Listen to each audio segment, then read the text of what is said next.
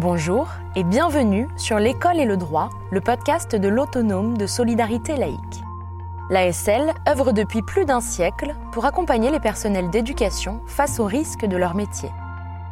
Cette série de podcasts a pour vocation de vous familiariser avec des notions juridiques qui peuvent vous être utiles dans votre quotidien. Aujourd'hui, je vous propose d'écouter mes échanges avec Maître Frédéric Laliard, avocat conseil de la délégation départementale du Rhône, sur la question de la plainte. Maître, pourriez-vous nous préciser quelles sont les conditions pour un dépôt de plainte?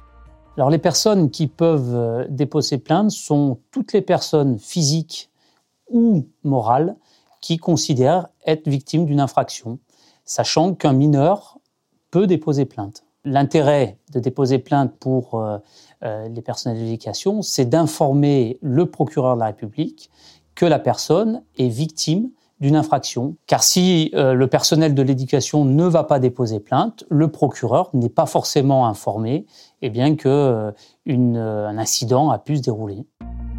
Quelle est donc la procédure à suivre pour déposer plainte? La procédure à suivre pour déposer plainte, finalement, est assez simple. Il suffit de se rendre dans un commissariat ou dans une gendarmerie pour faire valoir le préjudice qu'on a subi et l'infraction qu'on dit avoir subi étant indiqué que euh, un commissariat ou une gendarmerie doit obligatoirement prendre le dépôt de plainte.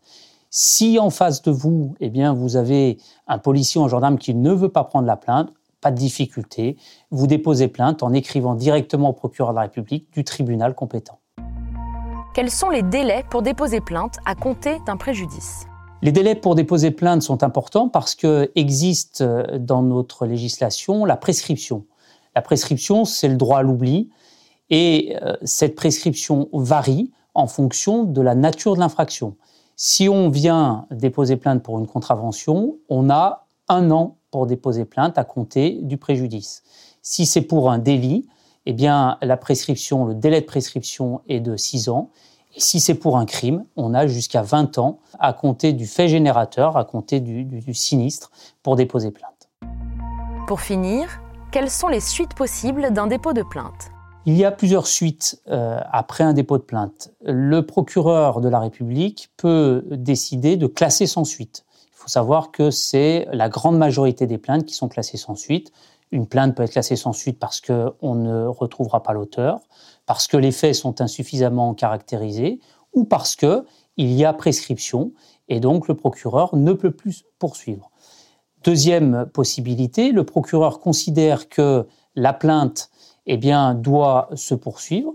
Et à partir de ce moment-là, eh le procureur décide soit de renvoyer une personne devant le tribunal, qui varie en fonction de la nature de l'infraction, soit décider eh de le poursuivre dans le cadre d'une alternative aux poursuites. Dans le cadre des suites d'une plainte, le procureur, pour les affaires les plus graves et les plus complexes, peut décider d'ouvrir une information judiciaire, ce qui signifie concrètement qu'il désigne un juge d'instruction qui va recevoir la personne mise en cause pour éventuellement le mettre en examen, ou recevoir la victime pour lui indiquer qu'elle peut se constituer partie civile.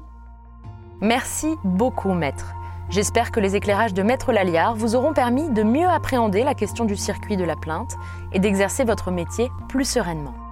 Je vous donne donc rendez-vous lors de notre prochain épisode que vous pouvez d'ores et déjà retrouver sur notre site internet dans la rubrique podcast et dont le lien se trouve dans la description.